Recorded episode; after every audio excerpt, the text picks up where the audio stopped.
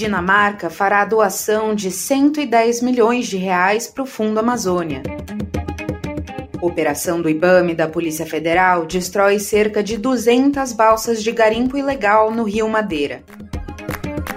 Constituição Federal traduzida para o Nhengatu, uma língua originária do Tupi, é recebida pela Biblioteca Nacional.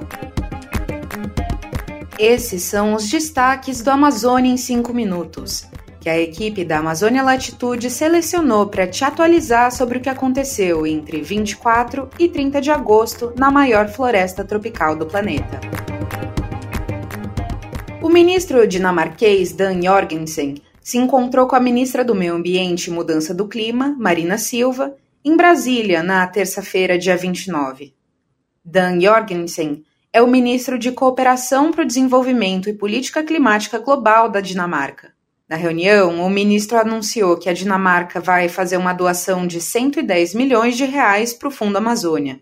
De acordo com o Comitê Orientador do Fundo Amazônia, o valor será utilizado para o financiamento de projetos para redução do desmatamento, proteção da biodiversidade, melhorias na vida das comunidades locais da Amazônia e promoção do desenvolvimento sustentável. O Fundo Amazônia é um projeto criado em 2008 e gerido pelo BNDES, que recebe doações para o monitoramento e prevenção do desmatamento na Amazônia Legal assim como a conservação e o uso sustentável da região.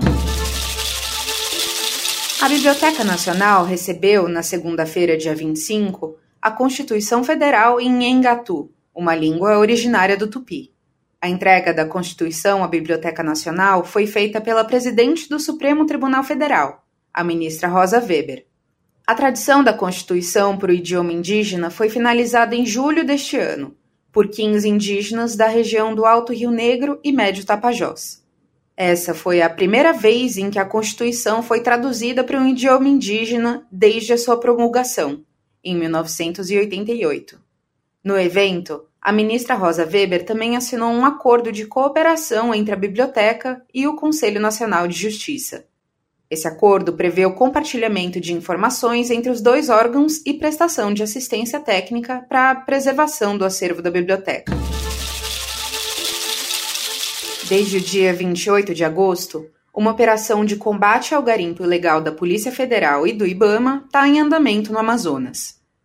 Nos primeiros três dias da operação, a polícia destruiu cerca de 200 balsas e dragas de garimpo no Rio Madeira. Essas estruturas estavam distribuídas em 148 locais diferentes de ação dos garimpeiros, que estão sendo retirados das instalações. Outro rio investigado pelos policiais é o rio Abacaxis. De acordo com a Polícia Federal, essa é a maior operação contra o garimpo ilegal já feita no Brasil. A operação segue em andamento por prazo indeterminado, e o número final dos locais alcançados pelos policiais será divulgado assim que ela terminar. O presidente francês Emmanuel Macron pediu a entrada da França na Organização do Tratado de Cooperação Amazônica, a OTCA. A afirmação foi feita na quarta-feira, dia 30, com o argumento de que a França é uma potência amazônica por causa da Guiana Francesa, uma região ultramarina da França localizada na Amazônia. Macron já havia feito essa afirmação na COP27, no Egito, em novembro do ano passado. Mas essa é a primeira vez que o presidente francês fala sobre a entrada do país na OTCA. Fazem parte da organização a Bolívia, o Brasil, a Colômbia, o Equador, a República da Guiana, o Peru, o Suriname e a Venezuela. É por meio da OTCA que esses países fazem acordos para promover o desenvolvimento sustentável da região da floresta amazônica e o bem-estar dos seus habitantes. Nessa semana, a Amazônia recebeu dois eventos de nível nacional e internacional sobre sustentabilidade e desenvolvimento econômico. A Glocal Amazônia aconteceu entre os dias 26 e 28 de agosto na cidade de Manaus, no Amazonas. A Glocal surgiu no ano passado e sua primeira edição foi no Rio de Janeiro. O evento tem o objetivo de mobilizar lideranças locais a criarem ações concretas para o cumprimento da Agenda 2030, baseada nos Objetivos de Desenvolvimento Sustentável da Organização das Nações Unidas, a ONU. Enquanto Manaus recebeu a local Amazônia, Belém, no Pará, está recebendo a Conferência Internacional Amazônia e Novas Economias. A conferência é promovida pelo Instituto Brasileiro de Mineração e está acontecendo entre os dias 30 de agosto e 1 de setembro. O evento conta com cerca de 180 palestrantes e debate temas como novas economias, mercado de carbono, minerais estratégicos, ESG, combate aos crimes ambientais e segurança climática.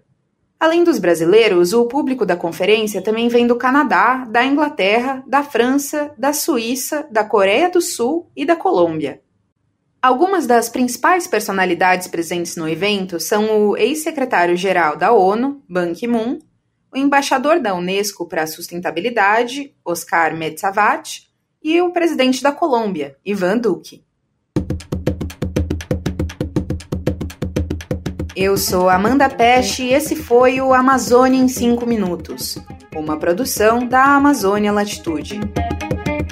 Para mais informações e conteúdos exclusivos, acesse amazonialatitude.com. Este episódio teve produção de Vanessa Pinto Moraes e edição sonora de Celso Rabelo. Usamos informações de Agência Brasil, CNN Brasil, G1, Jornal Estado de Minas, Jornal Hoje, O Globo, TV Cultura e UOL. Até a próxima!